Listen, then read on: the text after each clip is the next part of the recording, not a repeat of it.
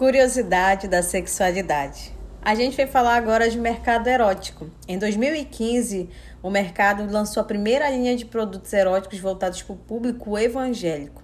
Ele tem embalagem mais discreta, um nome em inglês. Aí eu te pergunto: será que quem mora em um país que fala inglês, o cosmético é em português?